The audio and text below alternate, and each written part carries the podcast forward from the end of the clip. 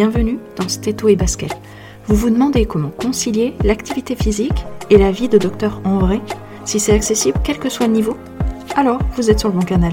Dans ce podcast, les invités vont vous présenter leur vision de l'activité physique, ce qui les motive, comment ils s'organisent au quotidien et l'influence sur leur santé physique et psychique ainsi que sur leur activité professionnelle.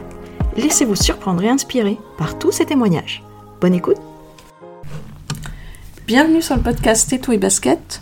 Euh, merci beaucoup Stéphane d'avoir accepté de venir et en plus euh, un enregistrement en vrai dans la même pièce, donc ça c'est sympa. Et, ben on va faire nouveau, je vais pas te présenter. je te laisse euh, te présenter aux auditeurs. Ok, ben, merci de m'avoir invité. Et effectivement, on habite tous les deux dans l'agglomération clermontoise. Euh, c'est Valérie qui nous a mis en contact. C'est euh, très sympa à Valérie, qui est une de mes anciennes associées. Euh, donc voilà, moi j'ai 46 ans, je m'appelle Stéphane, je suis papa de trois garçons, je suis médecin urgentiste, médecin du sport et médecin de l'équipe de France de trail depuis 7 ans, auprès de la FFA en fait, la Fédération Française d'Athlétisme. Et pratiquant de course à pied bien entendu, puisque je m'occupe de ces trailers. Alors, est-ce que tu pourrais un petit peu nous parler de ton historique avec le sport? Est-ce que quand tu étais petite, tu étais un enfant plutôt. Euh, alors, dynamique, oui, mais notamment euh, moteur? Oui. Alors, euh, moi, j'ai la chance d'avoir grandi pour de nombreuses années dans le Cantal, particulièrement au Lioran, station de ski. Et bah, quand on vit au Lioran, en fait, on n'a pas d'autre choix que d'être dans la nature. Et euh, voilà, donc avec euh, mon frère et ma soeur, on passait énormément de temps euh, à l'extérieur. Je suis un, garçon du dehors.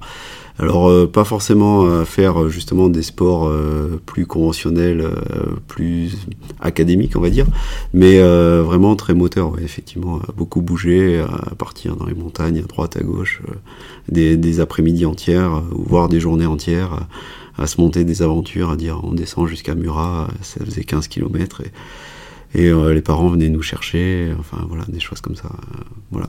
Et avec aussi euh, le sport au collège, bien sûr, et puis dans les petits villages, il y a souvent une activité sportive, et à Murat, dans le Cantal, c'était le handball. Et donc moi, je faisais un sport collectif, je faisais du hand pendant toutes mes années collège, à la fois au collège, à la fois à l'UNSS et au club de hand de Murat. Oui, donc très impliqué hand. Ouais, ouais très très hand. Euh, après, euh, on a déménagé à Clermont, donc euh, au lycée, bah, je n'ai pas fait grand chose. Et puis j'ai découvert la montagne avec mon petit frère à 18-19 ans. On a découvert l'escalade dans le club d'escalade qui s'appelait Jeunes et Montagnes. Et on s'est tous les deux fortement impliqués dans. alors on est revenu sur la montagne finalement, mais la montagne quatre saisons, donc le ski en hiver, l'escalade en été, le canyoning, euh, l'alpinisme, bien entendu, euh, tout ce qu'on pouvait faire. Euh. et ça, ça m'a tenu toutes mes études et en gros jusqu'à ce que j'ai un puis deux enfants où là j'ai plus du tout pu faire autant de voyages et de, de montagnes aussi engagées aussi loin de la maison. C'est là où j'ai attaqué la course à pied en 2009 en fait. Alors si on reprend un petit peu avant, donc tu as fait aussi du sport scolaire, t'en as pensé quoi de ce sport scolaire quand tu étais enfant? Alors moi, le sport scolaire, euh, honnêtement, j'en avais pas des très bons souvenirs en dehors du hand, où j'aimais bien la vision collective. Mais tout ce qui était sport euh, que je pratique maintenant, la course à pied, le cross, euh, les haies, le sprint, vraiment, j'avais du mal avec. très sincèrement, je, je m'y retrouvais difficilement. Alors j'étais beaucoup plus rond que je le suis maintenant, et certainement avec beaucoup moins de facilité aussi, mais euh, non, c'était pas vraiment des bons moments. Ce que j'aimais bien, c'était plus la vision euh, sport collectif. Et puis ici, j'ai oublié de parler d'un truc, c'est que aussi dans ce collège, j'ai eu la chance, euh, à l'époque, il y avait, alors c'était pas vraiment un sport-études, mais c'était une classe études ski. Et euh, j'ai pu euh, être dans ce cursus-là pendant mes, années collège, où bah, pour le coup, on faisait du sport, mais un sport qui me plaisait, parce qu'il y avait aussi le côté fun du ski. voilà, donc on, faisait du vélo à l'automne, on faisait du ski à l'hiver, et puis au printemps, on, faisait, on refaisait du vélo. voilà c'était c'était un voilà un sport scolaire un peu différent quand même. Hmm. Alors j'entends que ton frère faisait aussi. C'est hmm. vos parents qui vous ont transmis ça? Non, euh, mes parents sont absolument pas sportifs. Euh, mon père, pas du tout. Ma mère, un tout petit peu. Euh, justement, quand j'étais au sport-études, elle faisait du vélo avec moi. Elle, elle s'est forcée, c'était acheter un vélo, je m'en souviens, c'était très sympa. Parce que, voilà, le, les, les, responsables de la section ski nous avaient dit bah, il faut quand même vous entraîner en plus de ce qu'on fait. Donc il y avait quand même beaucoup d'entraînement à l'époque. Et euh, donc j'allais rouler le week-end avec ma maman, c'était sympa. Mais euh, non, non, on n'est pas du tout. Euh, je suis pas du tout issu d'une famille de sportifs par mes parents. Après, mon frère pratique beaucoup, beaucoup de montagne toujours. ma petite sœur qui vit en Nouvelle-Zélande aussi, elle court toujours. Et, et moi, j'ai continué. Mais on va dire c'est, on est la première génération à faire ça, et puis on a tous des enfants qu'on met bien volontiers au sport. ah oui, d'accord. À notre tour. Si on en revient donc vers les études de médecine, euh, tu, tu, voulais faire médecine? Pourquoi à la base?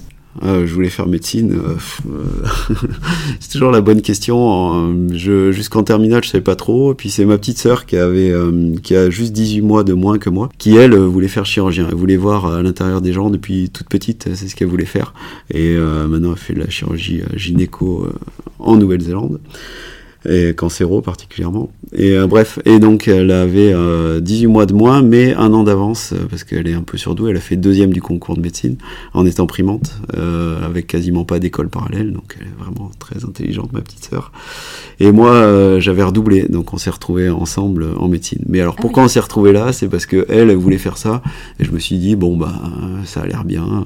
Voilà, en gros, mes parents me filiarisaient plus sur une histoire d'ingénieur, mais je m'y retrouvais pas. Euh, voilà, l'idée d'être en, ouais, soit avec des machines, soit ça, ça me motivait pas.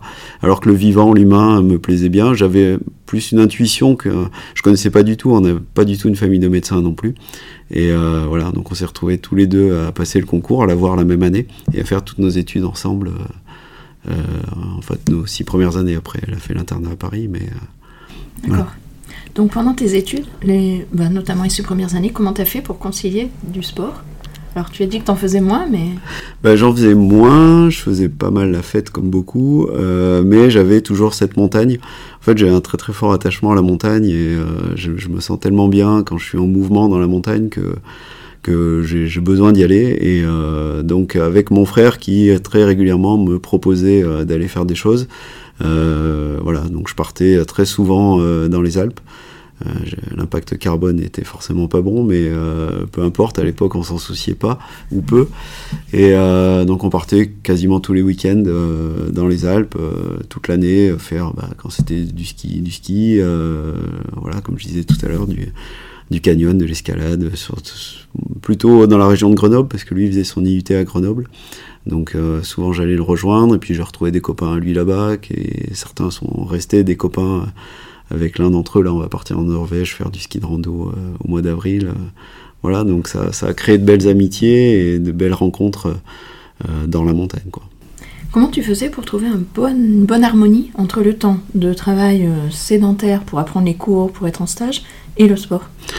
Bah en fait, je me suis jamais trop posé la question. Euh, Peut-être c'est la, la, fougue de la jeunesse, mais en gros, j'avais ma semaine où j'étais à Clermont, où j'étais avec mes copains, et voilà, on faisait la fête et, et on bossait, forcément. Et puis après, le week-end, euh, en général, le mardi ou le mercredi, euh, soit un coup de fil, soit quelque chose pour dire bon bah le week-end prochain, on se retrouve, on fait ci, on fait ça, et disons que le sport était euh, plus important que le reste. Quoi. C'est, euh, j'ai toujours priorisé euh, le plaisir d'aller, parce qu'à chaque fois c'était des belles aventures. On s'est retrouvé à faire du couloir de pentraide en ski que je referai plus jamais, mais voilà, c'était des, des, opportunités et une succession d'opportunités. Aller escalader sur les grandes falaises de Presles, faire de la grande voie, c'était génial. voilà, à chaque fois. Et donc il y avait un projet et je me disais bah quelque part, il n'y a rien qui peut arriver au niveau de ce projet, donc c'est ça qu'il faut faire, et je le mettais en œuvre. Quoi. Donc si j'entends, c'était aussi beaucoup du partage et de la nature. Toujours. Ouais. C'était jamais, euh, oui, en fait, euh, oui. Le, alors maintenant, je, pratique le sport un peu plus tout seul, mais euh, à l'époque, c'était tout le temps avec à minima un, bah, une cordée d'escalade, c'est deux, donc on était un minimum deux, mais souvent on était plutôt quatre, deux cordées en fait, et c'était un, un, peu toujours les mêmes.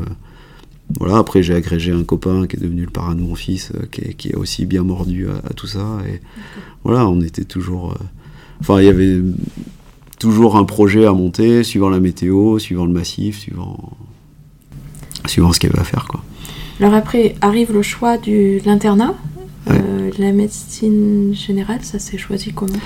Ah bah c'est c'est pas beau de dire ça mais un choix par défaut euh, c'est à dire qu'à l'époque c'était l'internat c'était pas avant le CN hein, je suis très vieux mais euh, euh, pas du tout malgré tous les sports que tu as pu répertorier tout ce que tu vas nous expliquer non.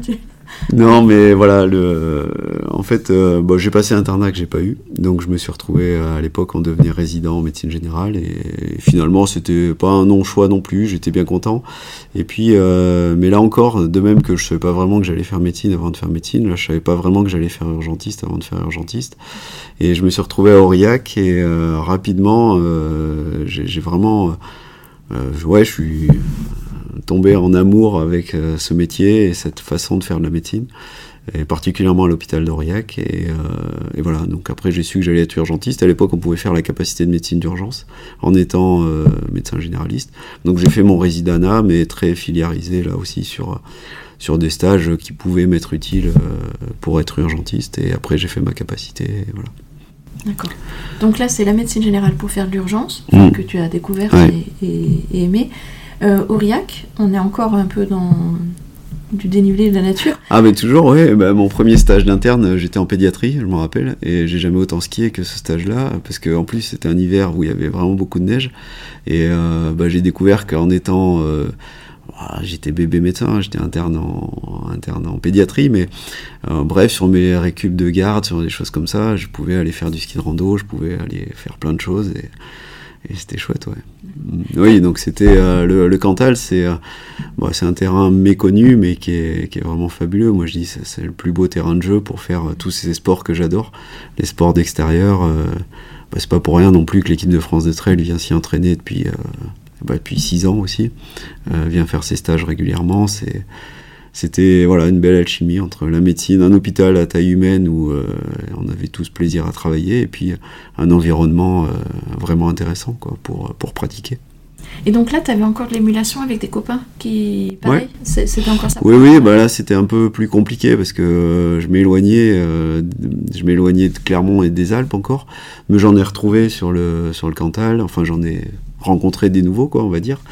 Et, et toujours pareil, oui, oui, je en dehors du ski de rando, j'ai commencé, alors c'est pas bien, mais à faire un peu tout seul. Mais euh, sinon, oui, c'était tout le temps euh, l'accorder. Il fallait, il fallait que j'en trouve un autre, quoi. Mm. Toujours. Donc après l'internat, donc la pédiatrie, qu'est-ce qu'il y a eu après? Moi, j'ai fait la alors, j'ai tout fait à Aurillac, sauf euh, parce que j'y étais obligé, mon dernier stage que j'ai fait en médecine interne en centrale, voilà, au CHU à Clermont. Mais j'ai fait la cardio, les urgences, euh, stage chez le Prat dans le Cantal, euh, juste à côté du Lioran là aussi.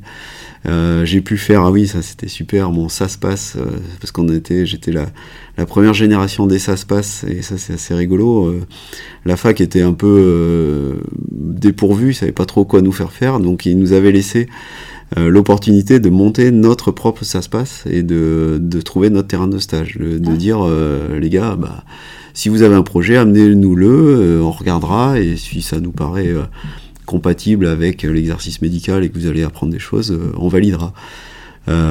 Donc je me suis, moi j'avais le projet aussi d'être médecin en station de ski. À un moment donné, voilà.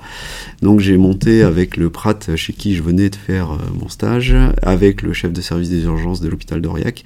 j'ai dit, bah moi je vais tenir le, cabinet médical de la station de ski du Lioran pendant tout un hiver. Euh, tout seul.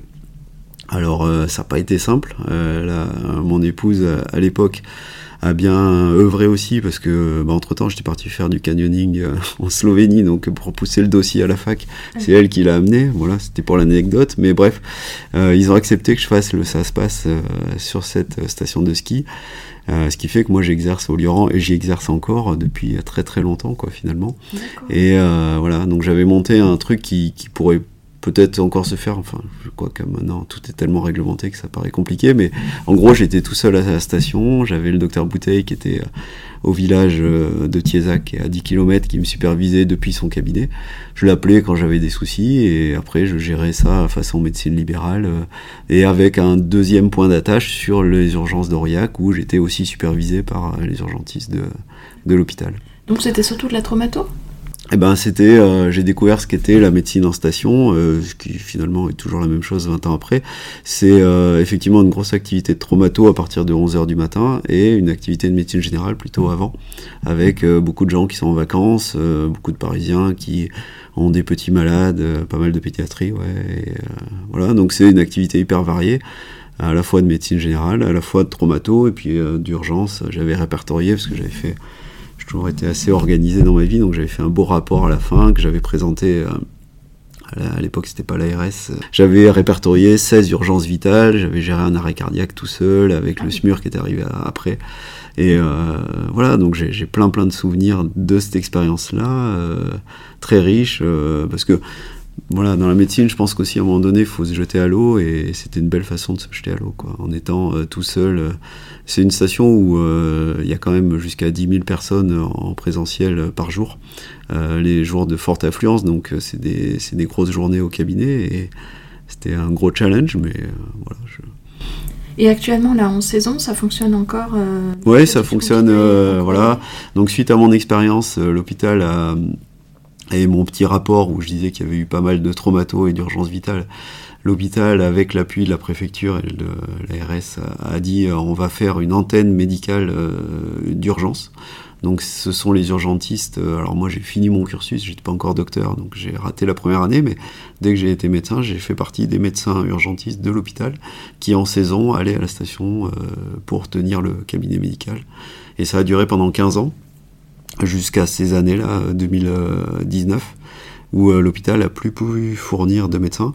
Et donc les copains pisteurs, parce que moi je suis resté copain avec eux, m'ont rappelé, m'ont dit Stéphane, euh, l'hôpital va nous lâcher, euh, ça tient plus, est-ce que tu peux revenir? Et donc moi entre-temps j'étais devenu, ce que je suis toujours, médecin libéral avec quatre associés plutôt dans la Loire. Et j'ai demandé à mes associés, j'aurais dit, j'aurais fait le topo quoi, est-ce que ça vous dit qu'on reprenne le cabinet là-bas? Moi je connais bien. Et ils voyaient pas trop l'intérêt parce que bah, personne connaissait le Lioran. Et en fait, maintenant, ils sont comme moi, complètement fans de l'activité là-bas, du lieu, parce que c'est un environnement euh, superbe. Et, euh, on fait de la belle médecine parce qu'on bosse pas mal, mais euh, on a des bonnes conditions. On s'est doté d'un petit appareil pour faire des radios. On fait nos radios tout seul. Donc pour des urgentistes, c'est vachement intéressant. Quoi. Et alors hors saison, parce qu'au Lioran, il y a quand même des gens qui viennent l'été. Oui. Alors nous, pour l'instant, on n'y va que l'hiver. Euh, parce que on n'a pas non plus beaucoup de, ressources médicales aussi pour tenir la permanence en été, et parce que de, la connaissance qu'on en a, il y a quand même moins d'activité l'été que l'hiver. Et euh, l'hiver, la, présence médicale est vraiment indispensable. On est quand même à 45 minutes du premier SMUR. Donc euh, avec autant de monde, autant de traumatologie, euh, l'autorité préfectorale veut qu'il y ait un médecin euh, sur place. Donc, les gens ne connaissent pas, mais c'est pas que des routes droites ah ben non, non, il n'y a pas d'autoroute, hein. la seule autoroute elle est à Saint-Flour et c'est pas du tout dans le secteur, non, non c'est que des routes, évidemment avec les, parfois la neige sur les routes, non, c'est une montagne, quoi. C'est une vraie montagne. C'est ça. Même si on a un peu moins de neige, euh, quand même, depuis quelques Oui, il y a moins de neige, mais il y a quand même des épisodes neigeux. Et, euh, et puis, il y a... en fait, c'est la, première montagne en venant de l'ouest, donc il y a une forte fréquentation. Beaucoup de gens qui viennent de Vendée, qui viennent de, des Charentes, qui... donc il y a beaucoup de touristes. Euh, c'est une vraie station, comme les Alpes, quoi. Il y a 60 km de piste et donc il y a beaucoup de, personnes qui apprennent à skier. C'est une station de débutants, c'est aussi pour ça qu'il y a beaucoup de traumatos. Il y a énormément de débutants. Donc euh, voilà, ça, la présence médicale est indiscutablement justifiée. Donc il y a eu ce ça se passe. Et, après? Et eh ben après, euh, ben, j'ai habité à Aurillac et puis j'ai... Ouais, j'ai j'ai fait ma médecine d'urgence. Là, en étant urgentiste, c'est vrai qu'on a toujours le temps de pratiquer euh, parce qu'on fait des gardes et du coup, on a des repos de garde et des récup de garde. Donc, ça laisse un peu de temps pour, pour aller euh, faire du sport. Et puis, euh, la vie fait qu'un enfant, deux enfants, voilà, l'engagement pour partir loin dans les Alpes, c'était plus trop faisable. Euh, donc en 2009, euh, peu de temps avant euh, que mon épouse accouche du deuxième, je me suis mis à la course à pied, avec toutes les difficultés de quelqu'un qui se met à la course à pied quand il a jamais couru.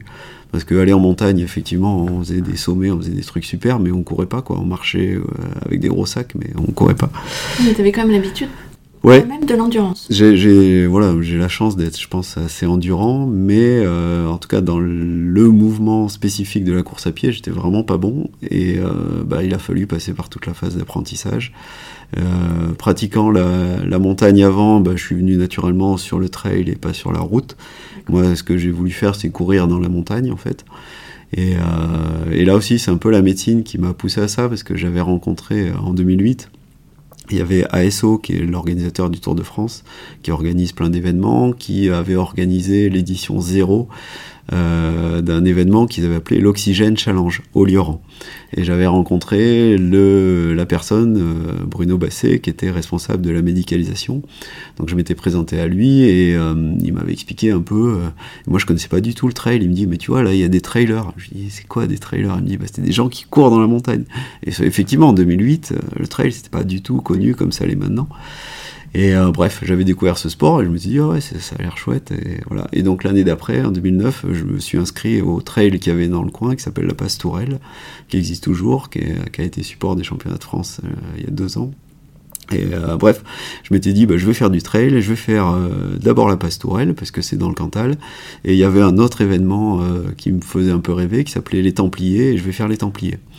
Donc j'avais la Pastourelle en juin, et je me rappelle très bien, et les Templiers en octobre. Et, euh, sauf que les Templiers, je m'étais inscrit aux 70 km des Templiers. Et avec. Euh, donc je me suis inscrit au printemps, quoi, en se disant, bah, dans 6 mois, il faut que je cours 70 km. Et j'y suis arrivé. Donc par rapport au point de départ, tu veux dire Ouais, c'est ça. Ouais, quand j'ai ouais, c'était mon objectif de alors c'est complètement débile, hein, c'est vraiment pas à, reproduire mais c'est euh, voilà, c'est un peu euh, comme ça que je suis venu à la course à pied. Donc, euh, à la fois par la rencontre d'un sport que je trouvais sympa, par l'environnement que j'adore, et puis par euh, ces deux événements qui me paraissaient sympas aussi. Et voilà. Là, pour le coup, j'y suis allé seul. J'avais pas de partenaire. Je me rappelle avoir couru une fois avec ma sœur. et au 20e kilomètre, on avait fait 25 km, je crois, j'avais un point de côté terrible. Enfin, j'étais en perdition dans la montagne. Je me suis dit, mais comment je vais faire la pastourelle dans... C'était genre trois semaines après. Bon, j'y suis arrivé quand même. Et euh, parce qu'à l'époque, je m'entraînais euh, forcément mal et, pas du tout de manière structurée. Et voilà. Et bref, et après, bah, j'ai fait les Templiers au mois d'octobre. Euh, et ça, ça reste un grand, grand souvenir. 72 km avec un chrono qui est absolument pas bon, mais c'est pas grave. Le but, c'était d'arriver au bout. Et voilà, je suis arrivé au bout, rempli de douleur, dans la souffrance extrême, mais avec le, sentiment du pas du devoir accompli, c'était pas un devoir, mais de l'objectif atteint en tout cas. Et est-ce que pendant la course, tu t'es dit plus jamais ça et passer la ligne d'arrivée Non, jamais. Non, jamais. Ah non, non, non, euh, plus jamais ça. C'est pas quelque chose. Euh, euh, non, c'était quand même bien. Ouais, ouais, c'est bien, c'est dur. Moi, je, je, je sais pas pourquoi je dois être mentalement construit comme ça. J'aime bien quand c'est un peu dur. Et, euh, puis c'est tellement agréable de passer cette ligne d'arrivée. Voilà, c'est la délivrance. Puis c'est la concrétisation. C'est ce que je dis à mes enfants. C'est c'est pas parce que l'objectif il est loin, il est dur, il va être compliqué que faut pas le tenter. Et puis quand on y arrive, ça donne une, un tel sentiment de réussite que, que ça, ça, galvanise et ça motive pour en refaire un autre après et ainsi de suite. Quoi. Ta femme, elle courait avec toi avant Ah non, jamais, elle n'a jamais couru. non. Euh, J'ai une épouse euh, qui est plutôt nageuse, euh, qui est une bonne nageuse d'ailleurs, qui a fait beaucoup de compètes quand elle était enfant, mais euh, non, là, elle fait moins de sport. non. D'accord. Non, le, ni la montagne, euh, le seul truc qu'on fait, c'est du ski en station, mais voilà, ni la montagne euh, façon euh, alpinisme, ni le trail, ni le vélo maintenant, que je pratique beaucoup, mm. sans partager avec elle. C'est des moments à moi, quoi, à moi et mes copains. Oui, d'accord. Alors là, tu as dit par exemple que tu avais eu ce point de côté, là, mais que tu t'entraînais pas structuré. quand est-ce que tu t'es dit, je vais m'entraîner différemment? Quand est-ce que je me suis dit? Je n'ai pas une date très précise. Si, euh, bah aussi quand dans la presse euh, grand public, on va dire, quand la presse grand public a commencé à s'intéresser au trail et à publier notamment des plans d'entraînement. Et c'est là où j'ai compris qu'on pouvait avoir un plan pour s'entraîner, parce que pour moi, bah, un peu comme je faisais la montagne, je veux dire, on n'a pas de plan d'entraînement pour faire de l'alpinisme en fait. on fait de l'alpinisme, on a une courbe de progression en escalade à l'époque, il n'y avait pas toutes ces salles comme il y a Biop et tout maintenant, mais en gros, il fallait aller dehors, passer du temps dehors, et puis on faisait du 4, puis du 5, puis du 6, puis du 7, et voilà. Donc moi je le voyais un peu comme ça. Et j'ai compris que non, euh, l'entraînement de la course à pied faisait appel à des notions de physiologie, à des, fréquences cardiaques, à des allures, à des, des compétences euh, musculaires et physiologiques. Et, ça, alors quand, je sais pas, euh, quelques années après en tout cas, j'ai quand même passé quelques années à m'entraîner à la one again quoi et euh, à juste pratiquer et, et puis j'aimais bien parce que franchement je me disais bah tiens tu vas t'as trois heures tu vas courir trois heures euh, voilà euh, je, je, me disais il faut en faire trois quatre fois par semaine. Donc j'essayais de sortir trois quatre fois par semaine en, que en course à pied mais même la notion d'entraînement croisé comme on le voit maintenant avec euh, du vélo de la course ça n'existait pas quoi. Enfin dans ma tête ça n'existait pas et euh, voilà, donc toujours avec le plaisir, euh, partagé. J'avais un de mes collègues aussi, Eric, euh, qui, qui lui venait de la Réunion, qui était triathlète, et il, m'a instillé un peu ça aussi. Il m'a dit Ah non, mais tu sais, nous, en triathlon, on fait du vélo, de la natation, donc faut pas s'entraîner n'importe comment. voilà, donc il avait planté une petite graine aussi dans ma tête. voilà, les rencontres, des, des choses. Et tu t'es jamais blessé? Non, j'ai eu de la chance. j'ai eu une grosse blessure enfin une grosse, non, qui finalement n'était pas grosse, mais en cascade de glace. Euh, c'est aussi ça qui a poussé à ce que j'arrête la, la, montagne aussi intensément, en tout cas, euh, pendant la première grossesse de ma femme, euh, mais une cheville simplement.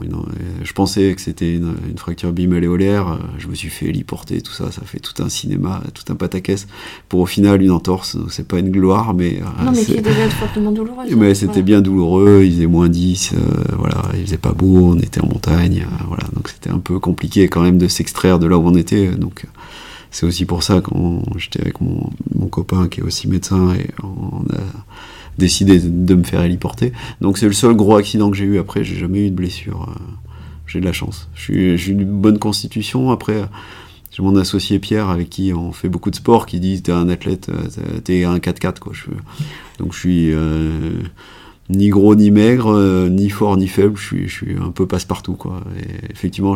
Alors si on veut le dire de manière plus plus joli, euh, je suis un polyathlète. Voilà, il aime bien. Euh, on se dit, on est des polyathlètes, mais euh, voilà, capable d'un peu tout faire. Pas très haut niveau, mais voilà. De, là, par exemple, on est parti, on a fait la Loire à vélo en trois jours. voilà, ça nous a pris deux mois avant. On a dit, bah, on va descendre la Loire. On se donne, on parle lundi. On est arrivé le mercredi soir à Nantes. voilà. D'accord. Donc ça permet de faire les sports. C'est ça, sans, ouais. Sans exclusivité. Sans exclusivité, moi je crois euh, vraiment à ça. Alors là, on bascule plus sur la vision du médecin. Je pense que d'être un polyathlète, ça permet de bien vieillir et ça permet de de développer tout un tas de, filières euh, métaboliques, énergétiques différentes, musculairement, articulairement, de solliciter un peu tout, et puis de, varier en fait. C'est la variété. Euh, l'exclusivité d'un sport, par exemple les nageurs, ils se fracassent les épaules parce que bah, ils forcent trop des épaules quoi. Et enfin ils forcent trop, ils sont obligés. S'ils veulent performer, ils n'ont pas le choix. Mais du coup, euh, c'est une sursollicitation d'une articulation. Moi, je trouve c'est un alors je comprends et puis c'est très bien, mais euh, si on est sur une vision sport santé finalement, bah, peut-être moins de performance dans un sport et plus de sport varié permet d'avoir globalement un corps qui vieillit pas mal. Alors, tu parlais des entraînements croisés, justement. Est-ce que euh, c'est un peu dans cette philosophie-là? Bah, C'est exactement là-dedans, ouais, tout à fait. C'est, euh, alors, moi, je, me fais plaisir parce que maintenant, j'ai mon coach. Ah. Et euh, c'est Adrien Séguré, qui est aussi le coach de l'équipe de France. Qui, qui, a un ami depuis très longtemps et, et j'aime vraiment sa façon d'appréhender l'entraînement parce que depuis très longtemps, lui, il vient plus du rugby à la base et du vélo. Et, mais depuis très longtemps, il entraîne les trailers euh, euh, à courir, certes, mais à faire plein d'autres choses. Donc euh, les entraînements, les plans d'Adrien sont à base de course à pied, de vélo, de renforcement, de musculation, de, plein de choses. Moi, je lui dis, je veux faire l'escalade. Il me dit, bah, va faire l'escalade. voilà, a pas de problème. Est-ce que tu as changé quelque chose au niveau alimentation ou est-ce que tu fais attention de manière sans faire exprès Ah bah alors là, euh, ça c'est le plaisir de faire l'ultra trail, c'est que j'ai, alors non, je, serais menteur de dire j'ai vite compris. J'ai mis du temps à comprendre, mais j'ai maintenant bien compris que l'alimentation pour le sport et puis pour la santé en général, c'est fondamental. Alors c'est bizarre d'entendre un médecin dire ça, mais euh, pourtant c'est la réalité de mon parcours de vie. Euh, oui, je fais attention. J'ai un peu essayé, comme tout le monde, différents régimes, différentes alimentations sans gluten, sans ci, sans ça. J'ai même fait à un moment donné, alors ça a été compliqué finalement, socialement et familialement, le régime paléo. Et je pense que c'est, à mon sens, peut-être la meilleure alimentation euh, pour le sportif. En tout cas, la plus proche de notre euh, physiologie euh, de base, de Homo sapiens sapiens.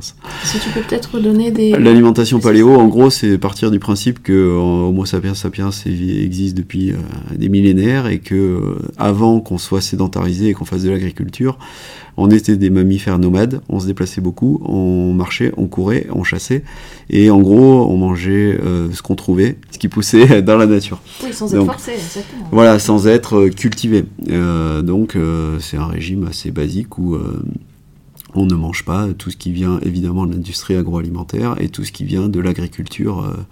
on va dire travaillée, construite, voilà, le, blé par exemple, il n'y en a pas, des choses comme ça. Donc c'est beaucoup, euh, beaucoup de légumes, euh, parce que les légumes, euh, la plupart poussent naturellement, verts bien sûr. des viandes plutôt, plutôt viande, pas du porc par exemple. voilà. et, et puis, moi, ce que j'aimais bien, c'est beaucoup de, des graines en fait. Donc la viande, c'est de la viande rouge Ouais, Ouais, mais peu. Mais en fait, c'est euh, c'est plutôt de la. C'est pas du bœuf. Euh, enfin, c'est comment dire. C'est euh, l'idée. moi, j'aime bien essayer de comprendre les choses. C'est de se dire euh, le porc, euh, on en fait, si on mange du porc, en fait, c'est du porc qui a, pas bougé, qui a été dans une stabulation, qui donc c'est une mauvaise viande parce qu'elle va être grasse, parce qu'elle va, elle apporte pas ce qu'il faut. Euh, à choisir une viande, il vaut mieux une viande d'un animal qui a couru, qui a marché. Voilà, c'est ça, tout simplement. Et mais avec une proportion carnée qui est assez faible, toujours en se disant bah ouais, les mecs, ils, peut-être ils chassaient un mammouth, mais ils en mangeaient pas tous les midis et tous les soirs. Donc c'est la quantité aussi qui. Voilà. Mais c'est très bien, tu vois, tu disais c'est étonnant d'un médecin, mais en effet, je trouve ça très bien que les médecins s'y intéressent, parce que sinon on laisse la place à des naturopathes et tout. Et eh ben oui. Euh, voilà. Et alors que ça fait vraiment partie euh, ouais. bah, ça, pour les gens en vieillissant, je me rends compte que nos études de médecine, en fait, elles nous éveillent pas à toutes ces choses de base euh, de la santé. C'est-à-dire qu'on voit la santé par la maladie, euh, on est super bien formé pour soigner des maladies, mais tout ce qui peut prévenir la maladie, euh, on est assez peu éveillé. Alors peut-être maintenant plus, hein, mais en tout cas moi, dans ma formation, j'ai pas le sentiment d'avoir été éveillé à la nutrition, à l'alimentation, à, l'activité physique, à tout ça. C'était, ça fait pas partie des cours de médecine, quoi. Et alors que, en fait, finalement, quand on voit des malades, bah, moi je passe ma vie aux urgences à leur dire, bah là vous êtes blessé, mais il va falloir bouger. Vous avez mal au dos, il va falloir bouger, euh, vous êtes trop gros, c'est pour ça que vous avez bouché vos artères, euh, voilà, c'est des choses basiques, mais euh, je, voilà, je pense que on, on est devenu des, fins techniciens alors que la base, on la maîtrise mal. Et c'est pour ça que tu dis pas laisser la place à des naturopathes, des nutritionnistes. Ben, en fait, ils prennent une place qu'on n'occupe pas. et c'est normal. Mm. Oui, et c'est vrai qu'on peut travailler de concert avec euh, un, diététicien, par exemple, ou, qui, font par exemple aussi de la micronutrition, qui vont mmh. nous permettre par exemple de sevrer en médicaments certains patients. On n'arrive pas à les sevrer, euh, on ne se comprend pas pourquoi parfois ils ont des doses euh, minuscules et on n'arrive pas à les enlever, mais après on a toutes ces espèces de médecines parallèles qui prennent la place et qui sont très ésotériques. Et, et, on se dit pourtant nous on aurait un rôle à jouer et en plus on a la connaissance physiologique de base.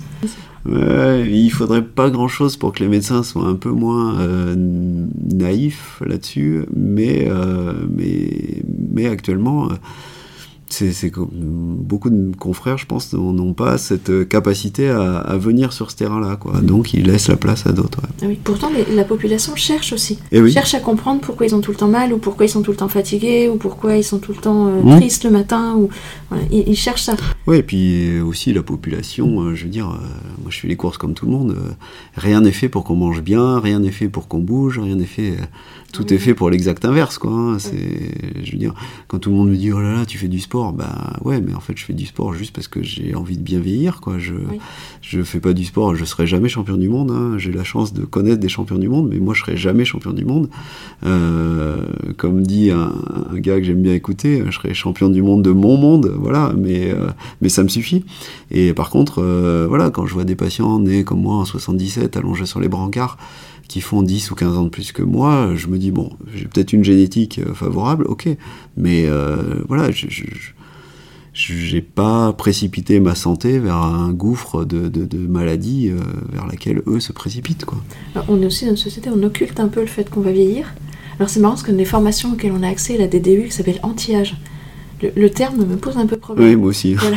Mais par contre, bien vieillir serait plus joli. Ouais, Parce que anti-âge, c'est mourir jeune, quoi. ouais. Euh, enfin, quand on voit qu'on dit à des jeunes de 15, 20, 25 ans, euh, bah voilà, ce serait bien que tu fasses attention à tel truc, ça c'est plus facile d'aller acheter des biscuits et des trucs préparés dans des très jolis emballages.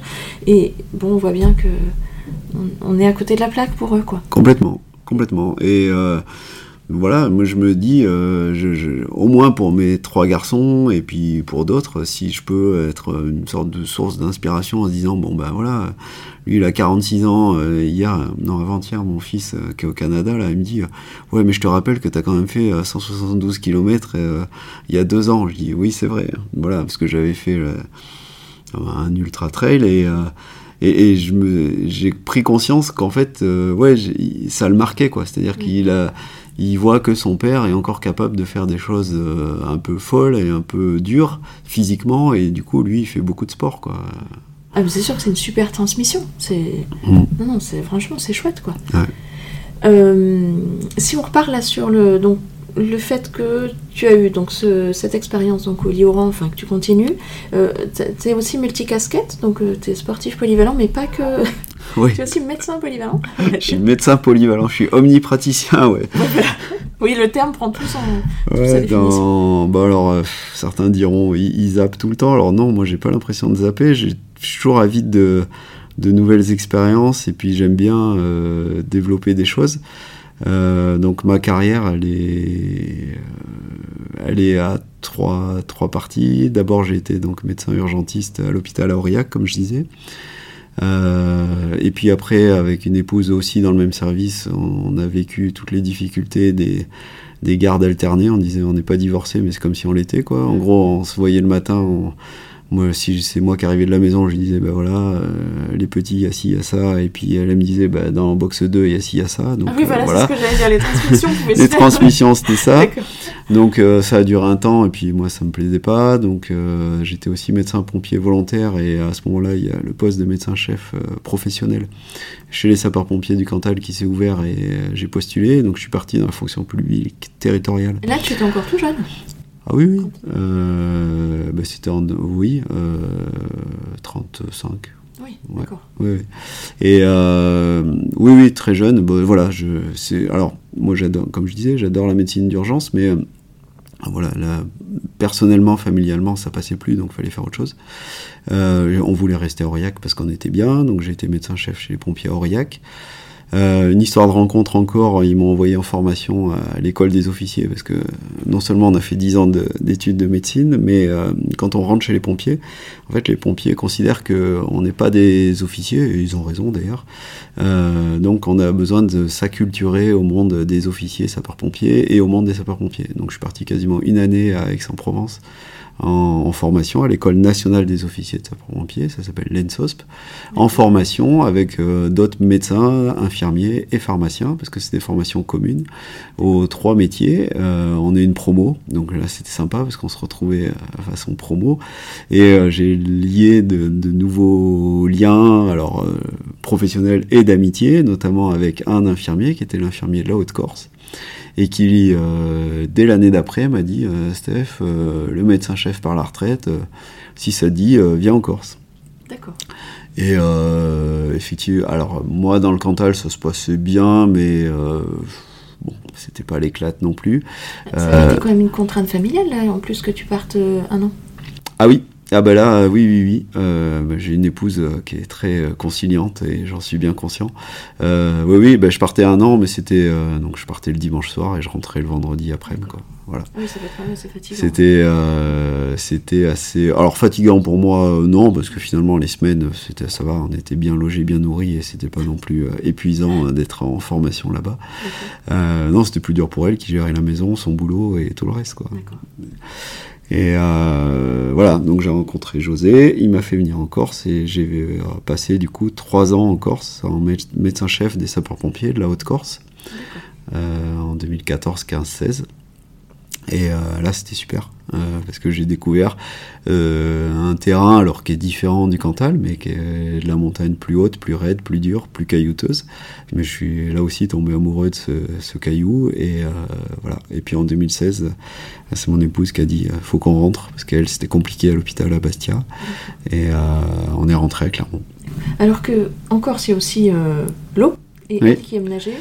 Ouais, et ben en fait oui, elle nageait, mais euh, non, c'était compliqué. Un environnement professionnel pas évident. Euh, et, euh, et, puis nos enfants, pas évident non plus. Sur, voilà, on a commis une erreur, c'est partir en milieu d'année. Donc on s'est retrouvé, tu vois, sur une, comment dire, une adaptation au mois de janvier d'une classe déjà faite avec des enfants qui arrivent du continent.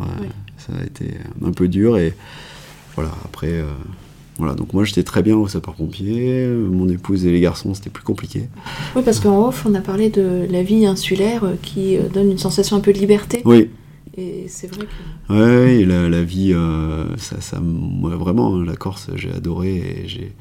J'aime bien leur état d'esprit, leur façon de, de, de, prendre la vie et de, de, faire des belles choses tout en étant plutôt cool, quoi, et assez, assez détaché des, des choses qui n'ont pas vraiment d'importance. Donc, euh, c'était bien. Mm. Donc, tout compte fait, après cette expérience, hop, retour. Euh, retour en Auvergne, à Clermont-Ferrand. Voilà. Et, euh, et, là encore, les sapeurs-pompiers. parce que j'avais rencontré sur une des formations celui qui est maintenant mon associé, Philippe, qui était lui médecin-chef adjoint des sapeurs-pompiers de la Loire à l'époque. Donc je l'avais rencontré à, Aix-en-Provence en formation. Et donc Philippe euh, me, me, dit, ben, vu que tu rentres sur le continent, si ça te dit, euh, moi j'ai quitté les pompiers et maintenant je suis médecin libéral et j'ai repris le service des urgences de la clinique du Renaison à, à Rouen. Et euh, je dis, ouais, mais moi, tu sais, Philippe, euh, tu me connais, on a passé des formations ensemble, on s'entend très bien, mais euh, tu le sais comme moi, moi je suis un vrai médecin du service public. C'est-à-dire que la médecine, je l'envisage pas du tout du côté libéral. Il me dit, ouais, mais non, le prends pas comme ça, viens essayer, tu verras, tu me fais confiance. Je lui dis, oui, je te fais confiance, j'aime bien. Voilà, c'est comme ça que je me suis retrouvé à faire mon troisième volet de ma carrière, maintenant médecin libéral depuis 2017. Euh, donc à la fois à la clinique et puis euh, vu que Philippe il est comme moi qu'il a à peu près une idée à la minute euh, en 2019 on a on a décidé de faire des centres de soins non programmés. Donc de se dire il y a plein de malades qui sont aux urgences qui n'ont pas lieu enfin qui sont pas au bon endroit en fait. Ils sont aux urgences parce qu'ils peuvent pas aller ailleurs. Donc nous on va créer cet ailleurs. Et on a créé d'abord Andrézieux-Boutéon à côté de Saint-Étienne 1, puis 2, puis 3, puis 4, maintenant on en a 7 centres de soins euh, qu'on anime, dans lesquels on bosse de temps en temps, euh, dans lesquels les, patients peuvent venir 7 jours sur 7, 10h, 22h, et ils voient un médecin généraliste ou un urgentiste, parce que on s'est rendu compte aussi, et c'était notre idée, que ça permettait de recaser des urgentistes euh, qu'on avait marre d'être aux urgences. Ah C'est-à-dire qu'on fait du soin non programmé, donc finalement c'est exactement le même fonctionnement qu'aux urgences. Les gens ils arrivent, on les découvre, on n'a pas de patientèle à nous, et euh, donc c'est un exercice médical assez intéressant où il faut vite prendre en compte ce qu'ils ont, vite comprendre ce qu'ils veulent et, les soigner comme il faut. Quoi. Donc c'est une sorte de, de, de garde de triage en fait. Les, on prend tout tout ce qui vient, euh, comme aux urgences, quoi. Il n'y a, pas de limite. Et euh, soit on traite sur place, soit si on ne sait pas, ben on réfère. Euh, donc on a un bon, un bon carnet d'adresses et on réfère à droite à gauche. Quoi.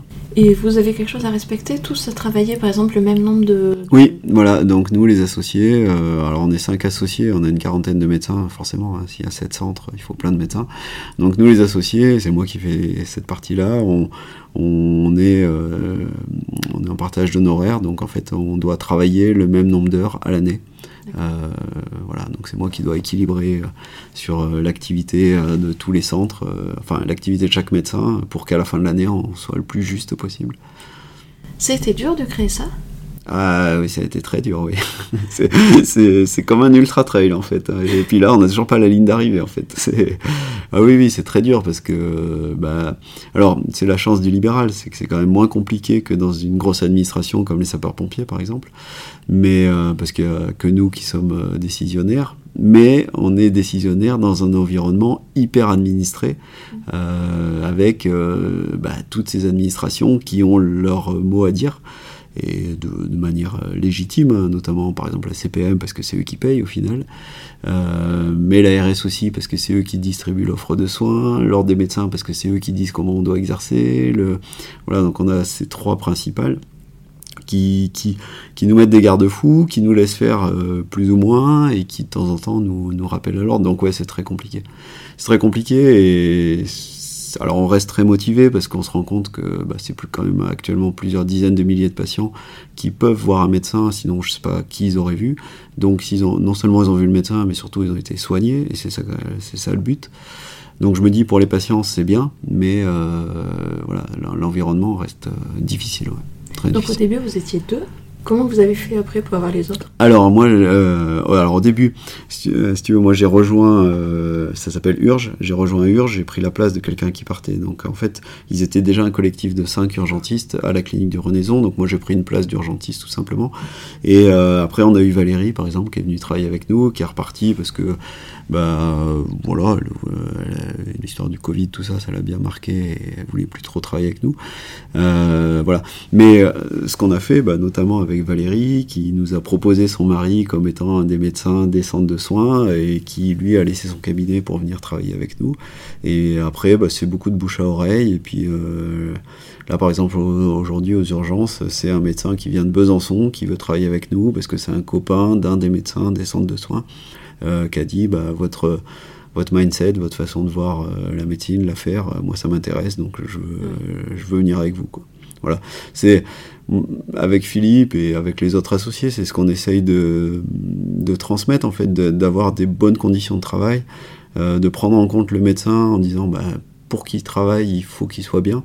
donc dans les centres de soins en particulier, euh, j'ai des médecins, euh, Florent, il veut travailler 4 jours par mois. Bah, il travaille 4 jours par mois, c'est tout. Je vais pas... Et c'est lui qui choisit ses jours. Moi, je vais pas lui dire, Florent, tu fais tel jour, tel jour. Donc c'est un peu compliqué de respecter tous ces choix. Mais, euh, mais moi, j'y tiens vraiment. En disant, on aura des médecins qui voudront bosser dans cette activité-là, si et seulement si ils s'y sentent bien, si et seulement si, on, quelque part, on accède à leur, à demande. Donc nous, on facilite vraiment la tâche. Euh, en mettant à disposition tout le matériel, ils s'occupent de rien, c'est nous qui gérons, et en leur permettant de venir les jours où ils veulent venir. Quoi. Et donc pour qui est cette bonne... Alors c'est vrai que c'est un avantage là qu'ils soient contents, c'est que c'est plus stable. Bah oui. Il n'y a pas sans cesse des médecins qui sortent et qui reviennent. Par contre, ça doit être très dur d'arriver à pas avoir, euh, avoir quelque chose d'harmonieux sur la répartition des médecins. Eh ben, c'est pour ça qu'on fait, euh, on passe pas de petites annonces, on, va pas faire des job dating, on fait beaucoup du bouche à oreille. Et, euh, ça, je l'ai appris bah, aux pompiers. Euh, en gros, on agrège les gens qui nous ressemblent. Et ceux qui nous ressemblent pas, bah, ils viennent et ils repartent. Donc voilà. Et ceux qui et on agrège des gens qui ont envie de travailler comme ça parce que effectivement notre modèle il est souple mais il y a quand même un peu de rigidité quoi pour que ça pour ce soit homogène que ce soit on tient à ce que voilà les, gens soient examinés on tient à ce que voilà parce qu'il y a des, endroits où les gens sont même pas examinés. Donc moi ça c'est une ligne rouge. On peut pas faire de la médecine si on voit pas les gens et euh, voilà, donc nos médecins sont, sont, plutôt contents. Alors c'est des grosses journées, hein, parce qu'il y a beaucoup de monde forcément, mais euh, ils, ont des, ils estiment avoir de bonnes conditions. Euh, c'est très régulièrement que Stéphane, le mari de Valérie, nous met des messages en disant mais que je revis, euh, je me fais plaisir à exercer comme ça, je suis content. Donc ça, moi, c'est la meilleure des récompenses. En plus de la récompense des patients qui disent merci, on a 9 patients sur 10 qui disent merci d'être là. Merci d'avoir vu mon petit. Alors, on travaille pas pour avoir des merci, évidemment, mais n'empêche, que c'est la réalité de 2023 en France et euh, voilà apporter quelque chose, moi ça me plaît beaucoup. Oui, puis ça veut dire qu'ils savent apprécier ce qu'ils ont. Hmm. Donc ça, je trouve ça hyper positif. Bah ouais, c'est ça. C'est-à-dire que les, les, les, praticiens sont conscients de la chance qu'ils ont de travailler comme ça, et les patients sont contents, euh, sont conscients aussi que. Bah, euh, alors, la difficulté, ils en sont conscients, mais notre modèle, en fait, il est tellement accessible et tellement on va dire, service public qu'ils ont du mal à comprendre, notamment sur le centre de Pérignac qu'on a ouvert, pourquoi on n'est pas à deux, pourquoi on n'est pas à trois, pourquoi on n'a pas de secrétaire. C'est-à-dire qu'ils assimilent plus ça à un service public, presque à un dû, euh, c'est normal qu'il y ait ces centres-là, alors qu'en fait, moi, j'en dis, mais les gars, euh, ça, c'est l'initiative de quelques médecins qui ont pris euh, leur carnet de chèques, qui sont allés à la banque pour euh, acheter un bâtiment, pour voilà. C'est pas du tout un service public, quoi. Mm. Et donc, oui, on est là, mais autant, on n'était pas obligé, quoi. Oui, ça reste du libéral quand même. Ça reste du libéral, et puis encore une fois, ce maillon intermédiaire entre la médecine d'urgence et la médecine générale, euh, pour l'instant, il est toujours pas reconnu par le législateur en France. Ça n'existe pas. C'est-à-dire qu'il y a des services d'urgence, il y a des cabinets de médecine générale, mais au milieu, bah, il y a nous, euh, par la force des choses, mais voilà, c'est pas des structures encouragées par les ARS, c'est pas des MSP, c'est pas, c'est rien. Voilà, la réalité c'est celle-là. Donc, euh, donc nous, nous et puis d'autres, parce qu'entre temps, on a aussi créé une fédération nationale où on a rassemblé aussi des gens qui font la même chose dans d'autres régions, euh, en PACA, dans le Nord et tout. Et on a tous même, euh, cette même volonté. Euh, donc on est finalement nombreux, c'est quand même plusieurs millions de consultations par an. On aimerait bien maintenant que les députés et le législateur, in fine, disent bah, on reconnaît ces structures-là comme étant des structures importantes dans l'offre de soins. Mais pour l'instant, c'est fin de non-recevoir au ministère. On a, on a été reçu deux fois au ministère, mais c'est Incroyable, alors que c'est un maillon qui permet tellement de fluidifier. Ah, mais. Incroyable. Euh, les centres de soins, entre les patients qui sont renvoyés des urgences vers nous, euh, ceux que nous on voit qui ne vont, du coup ne vont pas aux urgences, euh, ceux qu'on voit quand les confrères généralistes sont en vacances absents, voilà. Ceux qu'on voit, nous on bosse jusqu'à 22h, donc à 22h il n'y a plus un généraliste qui bosse en dehors de la PDS. voilà, en, en, termes de service rendu, pour moi, oui, c'est indiscutable. Quoi avec ces patients-là T'as pas le temps de faire de prévention? Pas trop. Là, on est vraiment dans la. Là, effectivement, c'est assez sommaire et euh, on est beaucoup plus dans le soin pour le coup. Ouais. Eh dans le soin, dans le curatif. D'ailleurs, ils viennent pas chercher autre chose. D'ailleurs, c'est pas ce qu'ils viennent chercher et euh, effectivement, c'est. Alors, on a un des médecins qui travaillait, il travaillait plus avec nous, qui disait ça c'est de la médecine rapide. Et lui, il avait une activité mixte. Il disait je fais aussi de la médecine lente. Euh, où il voit ses 15 patients par jour, pas plus. Et il dit, moi, je, veux vraiment avoir ce temps-là. Et, c'est sympa aussi, c'est pour ça que moi, je tiens à ce que nos médecins puissent travailler que 4 jours par mois s'ils veulent, pour qu'ils aient le temps de faire autre chose.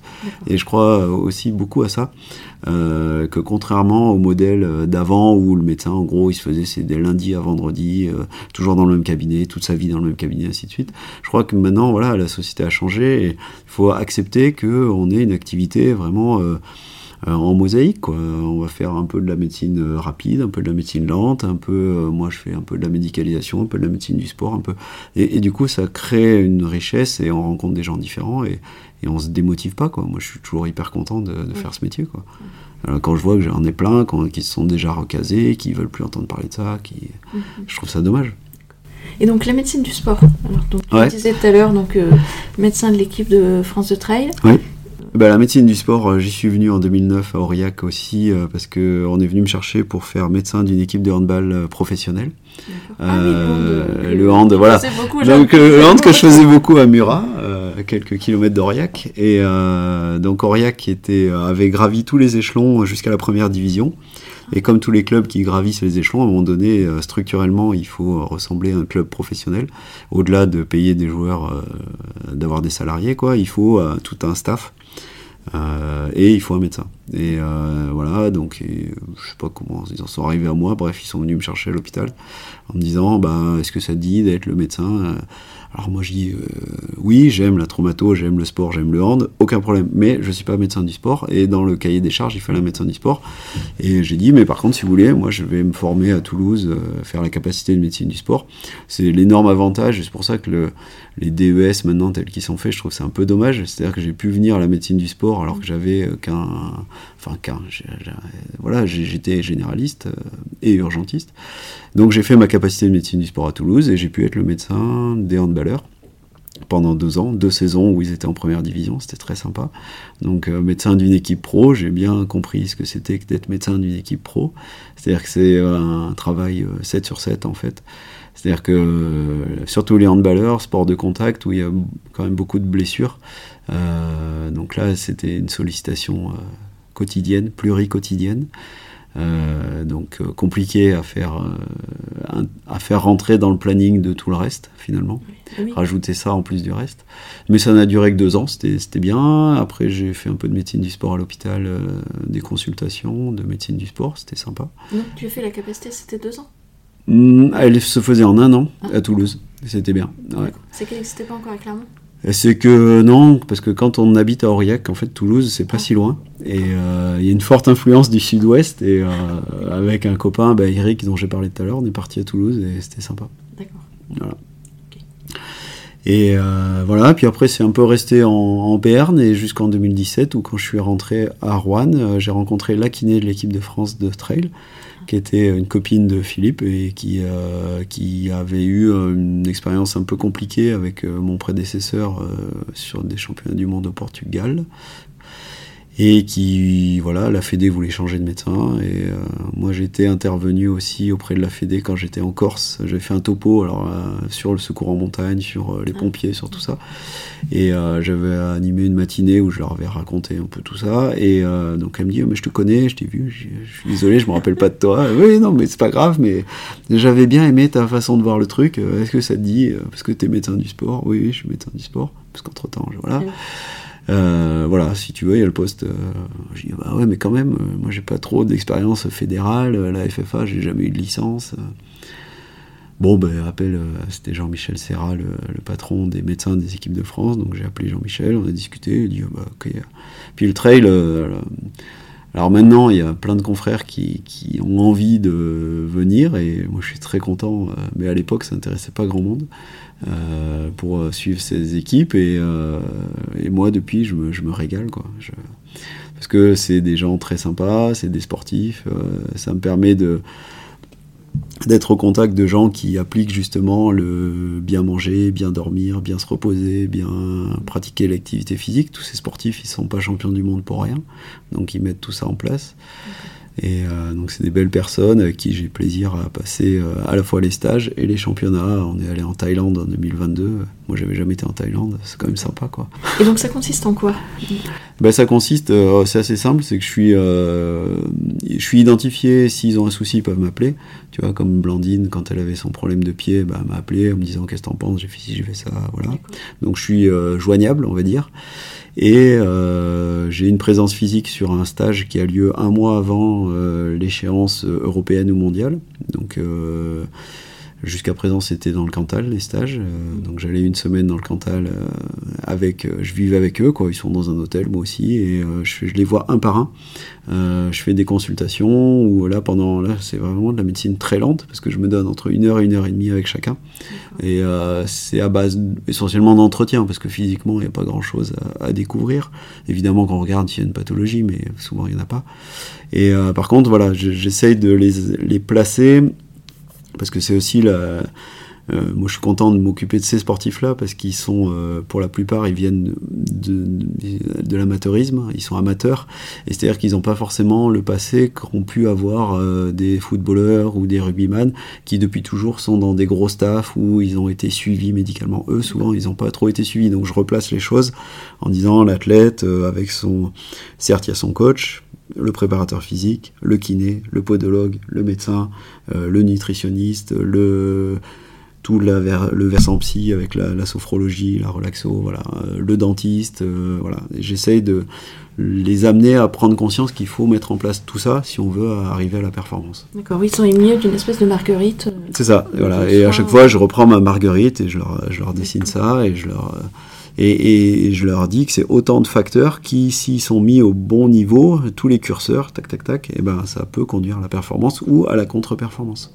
C'est-à-dire que c'est pas que euh, parce que bah, c'est de moins en moins vrai, parce qu'on a de plus en plus de gens, parce que c'est devenu un peu grand public, qu'il faut faire tout ça, qui sont sachants. Mais euh, en tout cas en 2017, il y en avait beaucoup qui arrivaient. Euh, quand je leur disais, bah, t'es allé voir le dentiste, mais pourquoi? Bah, Parce que euh, c'est important, les caries, c'est important, le soin dentaire, c'est important, l'occlusion, c'est important, voilà, mais sur les tendinites, sur tout ça.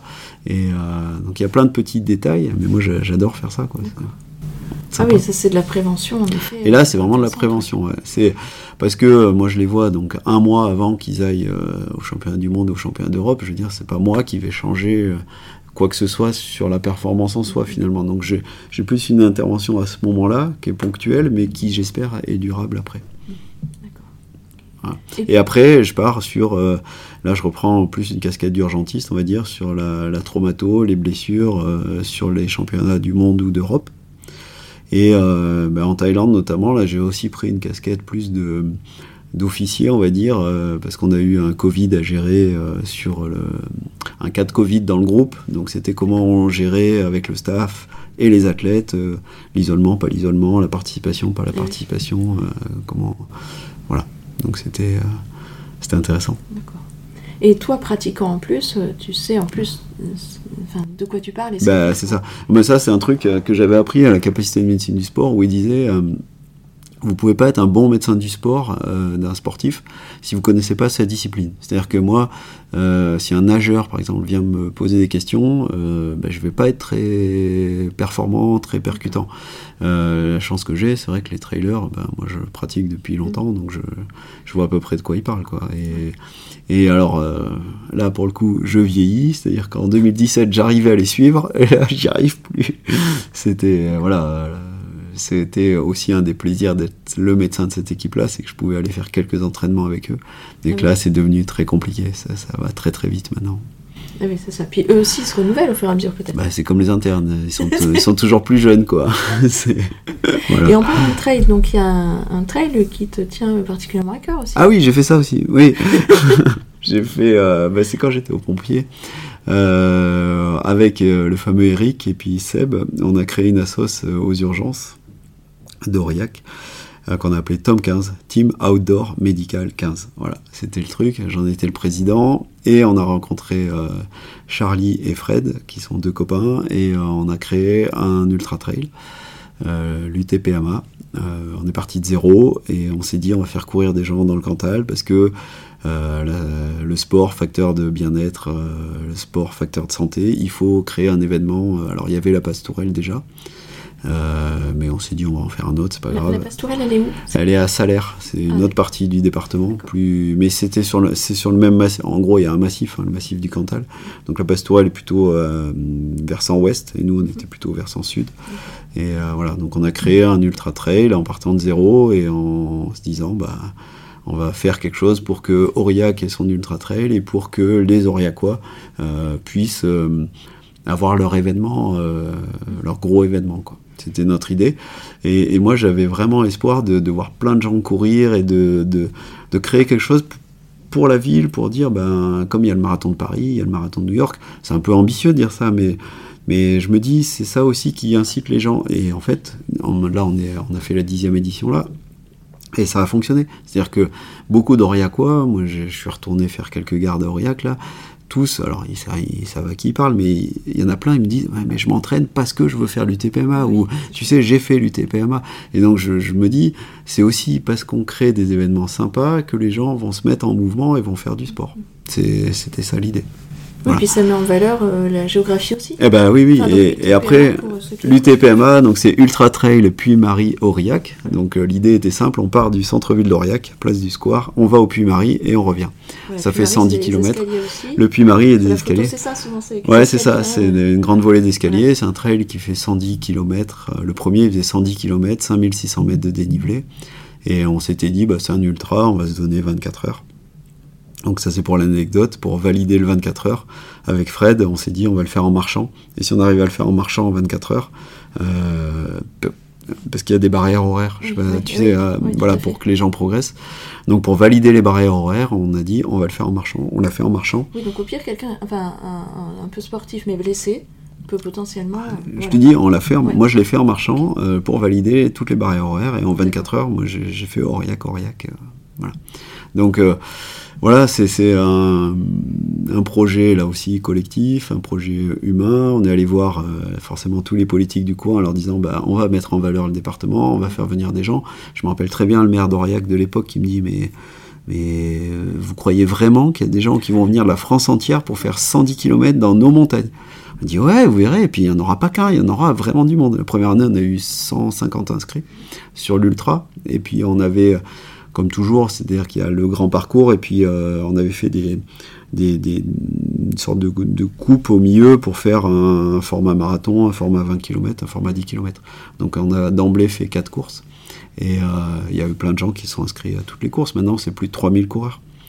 Euh, tous les ans. tu as des choses, alors 110 km euh, pour les gens comme moi, c'est juste euh, inaccessible. Oui, Donc mais il y a, il y a 110, il y a 50, il y a, 20, et puis même le 20 là cette année. Et, c'est bien parce qu'ils ont gardé, moi je suis plus du tout aux affaires dans, ce, dans cette organisation-là, mais ils ont gardé un peu l'esprit, et c'est-à-dire que le 20, ils le font même en, duo, c'est en relais. Ah, c'est pour que les gens puissent faire 10 puis 10. Euh, voilà, avec euh, la volonté, et puis il y a une randonnée aussi. On a d'emblée fait une randonnée, et la rando, elle marche bien. Il y a 400 ou 500 marcheurs à chaque fois. Ah voilà, parce que bah, le paysage est tellement chouette. Oui, puis émulation de groupe. Ben voilà, c'est ça. Et puis euh, côté convivial, festif. Euh.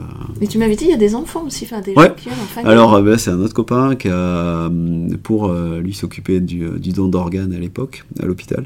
Et il a dit, bah, on va faire la course des super-héros, et puis toutes les inscriptions. J'ai dit, bah, écoute, toutes les inscriptions à la course des super-héros, on les donnera une sauce pour le don d'organes. voilà. Donc, il y a la, ça s'appelle toujours comme ça, la course des super-héros on les fait courir dans le centre-ville, on leur met des bottes de paille, des échelles, des machins. Mais ah c'est super, euh, plein de gamins. Euh, voilà, parcours, euh, parcours aventure. Quoi. Oui, c'est chouette, ça peut donner envie, c'est un côté un peu ludique aussi. Bah ouais. C'est pas juste courir C'est pas juste courir, c'est comme tu disais, le sport scolaire, on est. on essaye de faire plus ludique quoi. ils sont déguisés, tu vois. On les, courir les 400 mètres. Voilà, c'est ça. Là, on les fait se ah déguiser en super héros, tu vois. Donc il y a des Superman et Spiderman, ils passent, ils sont à fond les gamins, c'est trop bien. Ah oui, c'est chouette parce que ça désacralise aussi le sport. Euh. Bah oui. oui. D'accord. Ah non, c'est vraiment bien. Et donc ça, ça fait prévention. Là, on est sur, le, sur ce plan-là de la prévention. Ouais, ouais, bah sur euh, le, fait que le, sport euh, contribue effectivement à la, prévention de toutes les maladies cardiovasculaires, tous les, bah, tout le fléau de la sédentarité. Quoi. Puis psychique, hein, parce que les termes à la mode charge mentale et tout, là, euh, quand même, les gens souvent ils disent bah, je, Non, je vais pas aller faire de sport, j'ai pas de temps. Bah, peut-être que ce sera un choix plus efficace si vous allez justement faire une demi-heure de, En fait, le temps, euh, on en a tous du temps, et le temps, faut arrêter de se réfugier derrière j'ai pas le temps, ou j'ai une grosse charge mentale. Ça, c'est le grand truc, euh, la charge mentale. Mais c'est pas vrai. dans, dans l'ordre des priorités, euh, ça, c'était un copain qui disait euh, le trail, c'est la première chose euh, derrière, c'est la première chose importante des choses secondaires. Voilà. Ce qui veut dire que, en fait, c'est où on place l'importance accordée à l'activité physique dans sa vie en général. C'est-à-dire, est-ce que dans ma vie en général, c'est ma famille qui est important? Est-ce que c'est mon boulot? Est-ce que c'est de manger? Est-ce que c'est, je sais pas moi, de voyager? Est-ce que et pour moi, euh, le sport, ben, il est à un haut niveau d'importance. Et je pense que malheureusement, dans beaucoup de têtes d'êtres humains, en France en tout cas, le sport, il n'est pas à un haut niveau d'importance. Le sport, il est accessoire. Mais devenant accessoire, ben, forcément, quand euh, on est en difficulté, on va le faire sauter. Et si on le fait sauter une fois, deux fois, trois fois, après c'est fini. On devient sédentaire. Et quand on est sédentaire, je pense qu'on devient malade en fait, parce qu'on est des mammifères faits pour bouger. C'est voilà. Donc, euh, de, enfin moi, je dis à tout le monde, réfléchissez où vous placez votre activité physique dans vos ordres de priorité, et vous pouvez le mettre relativement haut. C'est pas forcément que ça va vous prendre des, des, journées entières, mais simplement de vous dire, il faut que dans ma journée, j'ai fait 20 euh, minutes, 40 minutes, 60 minutes d'activité physique, que mon mon corps était en mouvement. Parce que euh, bah, moi, je fais des gardes de 24 heures. Maintenant, euh, c'était moins le cas il y a 20 ans, mais on passe notre temps derrière les écrans. C'est une catastrophe. Non, c'est une catastrophe. Donc, euh, il faut bouger, quoi. Et puis, comme tu dis, si on n'y va pas quelques fois, même s'il y avait une forme d'habitude, s'il n'y a pas une vraie habitude ancrée, elle s'installe pas. Quoi. Ah ben, s'installe et, pas. Et ce n'est que de la contrainte, en fait. C'est ça. Et on est. Euh, et alors, c'est ce qui est difficile, c'est de franchir euh, le, la première étape, c'est-à-dire la mise en mouvement. Et la, la mise en mouvement, je, je pense qu'il faut qu'elle soit euh, un peu euh, encadrée, un peu accompagnée. C'est-à-dire, quand on passe du sédentaire au mec qui va faire un minimum d'activité, eh ben, le corps, il n'a pas l'habitude. Il, il, crie, il a mal, il, il c'est pas agréable, il y a des pensées parasites, il y a tout ce que tu veux ce, truc-là, il faut pas lâcher. Parce que après, une fois que le corps il est en mouvement, ben, c'est l'exact inverse, c'est-à-dire de dire oh euh, j'étais en mouvement, pourquoi tu pourquoi tu arrêtes le mouvement? Et, moi j'ai plein de copains, mon copain Laurent qui est anesthésiste qui dit moi je fais du trail justement parce que mon corps réclame ce mouvement-là. Il fait comme moi des gardes, il a quatre gamins, il bosse comme un fou, mais s'il a pas ces quelques moments de sport dans la semaine, euh, il sent que son corps est pas bien, voilà, et on a plaisir à faire du vélo ensemble, euh, comme on a fait cet été dans les Pyrénées. On a fait 4 jours, on a traversé tous les Pyrénées, c'était trop bien. Oui, puis c'est un mode de vie et c'est une physiologie de l'organisme. Et, et, voilà, et c'est ça. Et ton organisme, il, il, reste un organisme de mammifères. Je veux dire, tous les mammifères, ils courent, ils bougent. Hein, ça n'existe pas les mammifères ultra sédentaires. -hmm. Oui, c'est ça. Nous, on apprend à le devenir. Nous, on apprend à le devenir. Enfin, voilà, c'est ça. On nous force, on nous dit la norme, c'est ça. Mais moi, je suis pas d'accord avec ça. La norme, c'est pas ça. La norme, c'est pas d'être assis, c'est pas d'être. Euh, non. Ça, c'est notre mode de vie, mais c'est pas la norme.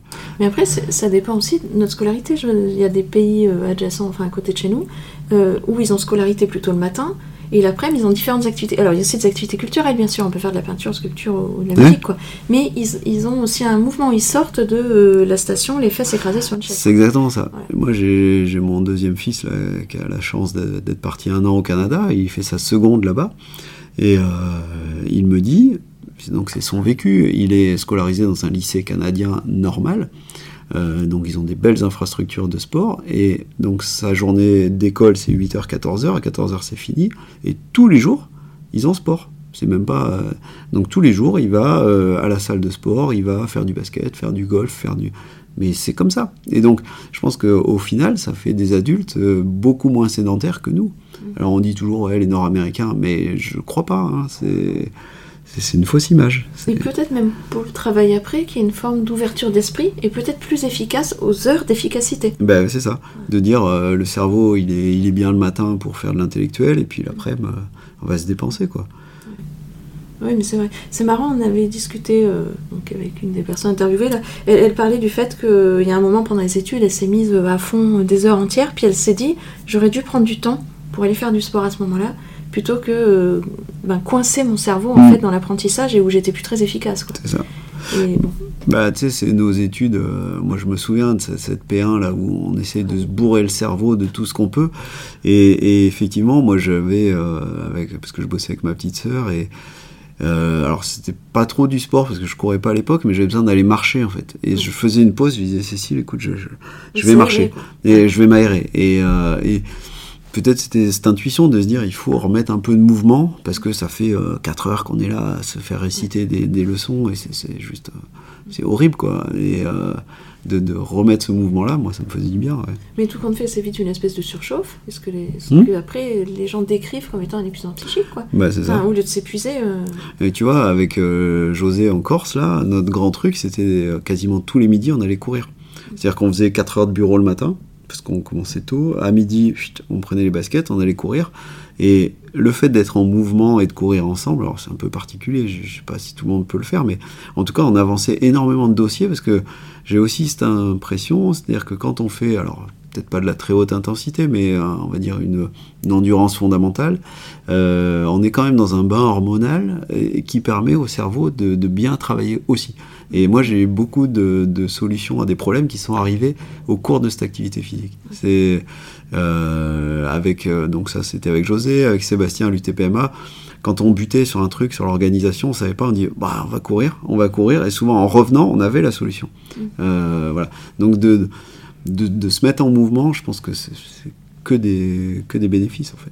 Oui, ça, c'est toutes les raisons pour lesquelles tu cours. Ouais, exactement. Je disais, tiens, pourquoi tu cours Il y en a plein. voilà. C'est pas juste pour se sentir bien. Quoi. Non, c'est pas juste pour se sentir bien. Et puis au-delà de ça, voilà. Et puis ça me permet de ne pas voilà, de, je suis, ma famille en est plutôt costaud, ça me permet de pas être trop gros, ça me permet, voilà. J'aime bien l'image que j'ai de moi actuellement, euh, voilà. Mm-hmm. Aussi grâce au sport, ça c'est sûr. Tout à l'heure, tu parlais de la préparation avec de la sophrologie, méditation et tout, et puis je crois qu'on a parlé en off. Euh, c'est marrant, j'avais écouté un podcast où il parlait d'hypnose comme étant une très bonne préparation pour mieux affronter le, départ. Et euh, il y a des éléments comme ça, là, avec. Euh, donc, on va prendre l'équipe de France de trail, on va prendre du haut niveau, là. Ils, ont euh, tout ça Alors, pour l'instant, non, parce qu'il y a eu, et je pense que c'est pas. Ça va être compliqué, parce qu'il y a eu une histoire polémique avec l'équipe de France d'athlétisme sur des championnats du monde avec un préparateur mental qui euh, apparemment a fait une séance juste avant l'échéance et ça a été une, un ah, fiasco total. Euh, donc c'est juste pour contextualiser. Euh, non, actuellement j'ai pas de, on n'a pas dans le staff de personnes qui viennent faire du collectif. Par contre, et ça ça fait deux ans où je remarque individuellement la plupart des athlètes ont mis en place. Alors c'est assez marrant d'ailleurs, c'est beaucoup à distance. des, des, ouais, soit de l'hypnose, soit euh, toute cette sphère-là, quoi, la, relaxo. Mais en tout cas, ils ont bien mis en place quelqu'un qui les accompagne euh, pour euh, ben, avoir des visualisations sur les courses, pour gérer le stress, pour gérer les, jours d'avant. C'est compliqué les jours d'avant quand on tourne en rond dans un hôtel en attendant l'échéance, pour gérer la contre-performance, gérer tout ça. Donc, ouais, ouais, moi je suis convaincu que c'est hyper important. Euh, mais euh, c'est hyper important, mais c'est hyper individuel aussi. Et, euh, et c'est pour ça que je pense, dans un sport individuel, c'est compliqué d'amener une séance collective. Oui, bien sûr, Donc nous, on le fait un petit peu, enfin on le fait un petit peu. On, en a conscience avec Adrien, l'entraîneur, et avec Olivier aussi, le team manager de la Fédé, donc on, et avec les kinés. Donc tous, on est un peu dans ce, ce mood-là, on y fait attention. On, le versant psy, on le prend en compte, mais on n'a pas un professionnel qui est en charge de ça. D'accord. Voilà. Non, mais c'est vrai que c'est plein d'étages différents à prendre en charge. Quoi. Ouais. Si tu repassais la sixième année là, de médecine, est-ce que tu reprends la même spécialité?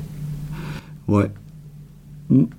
Ouais, je pense. Bah, en tout cas, je... bah, tu as compris, hein, moi ça fait... Euh, ça va faire 20 ans bientôt. Et euh, j'ai pu faire plein de choses et je je veux pas m'enfermer en fait. Mm. Et j'ai le sentiment que beaucoup de confrères sont enfermés dans leur spécialité. Et moi, cette euh, capacité d'avoir pu euh, vivre tout ce que j'ai vécu, euh, ouais, sans aucun doute. Hein. C'est vrai que la médecine générale permet. ah oui, oui, et puis je sais qu'il m'en reste peut-être encore 20 à faire et j'espère faire plein d'autres choses. Quoi. Si là tu devais essayer un sport que tu n'as pas encore essayé, si on disait même sous forme de stage, donc carrément un truc, pas juste une heure. alors, c'est une fausse réponse. Euh, non, en fait, je voudrais faire la, la, voile. Euh, ah oui, c'est vrai qu'on n'a pas du tout parlé de trucs euh, nautiques. Hein. Nautique, ouais. non, mais il y a un environnement et ce serait faire de la transat, mais vraiment la voile au long cours. Quoi. Faire, donc acquérir tout l'environnement voile, faire un peu de compète de voile et ça me plairait. Mais en habitant en Auvergne, c'est pas possible parce que les plans d'eau, les vents sont tournants, c'est pas terrible. Mais euh, voilà, c'est un milieu que je, je, trouve euh, hyper euh, attirant. D'accord, on sera peut-être pour l'étape d'après, dans quelques années. Oui, si je retourne vivre au bord de la mer, si, j'en sais rien. Bon, mais c'est super. En tout cas, on entend cette transmission, que tu as fait des choses, ben, notamment dans la fratrie, et puis aussi avec plein de copains. Et ça peut peut-être être quelque chose qui peut motiver les gens aussi pour se mettre à aller courir. On, est, on a eu Valérie qui avait parlé de son binôme avec son ami là. Et c'est vrai, je pense que c'est un truc aussi qui peut vraiment motiver, quoi. Franchement. Donc, euh, un énorme merci euh, d'avoir accepté de faire un podcast. Et c'était super intéressant. Ah bah, merci à toi. Je me suis régalé.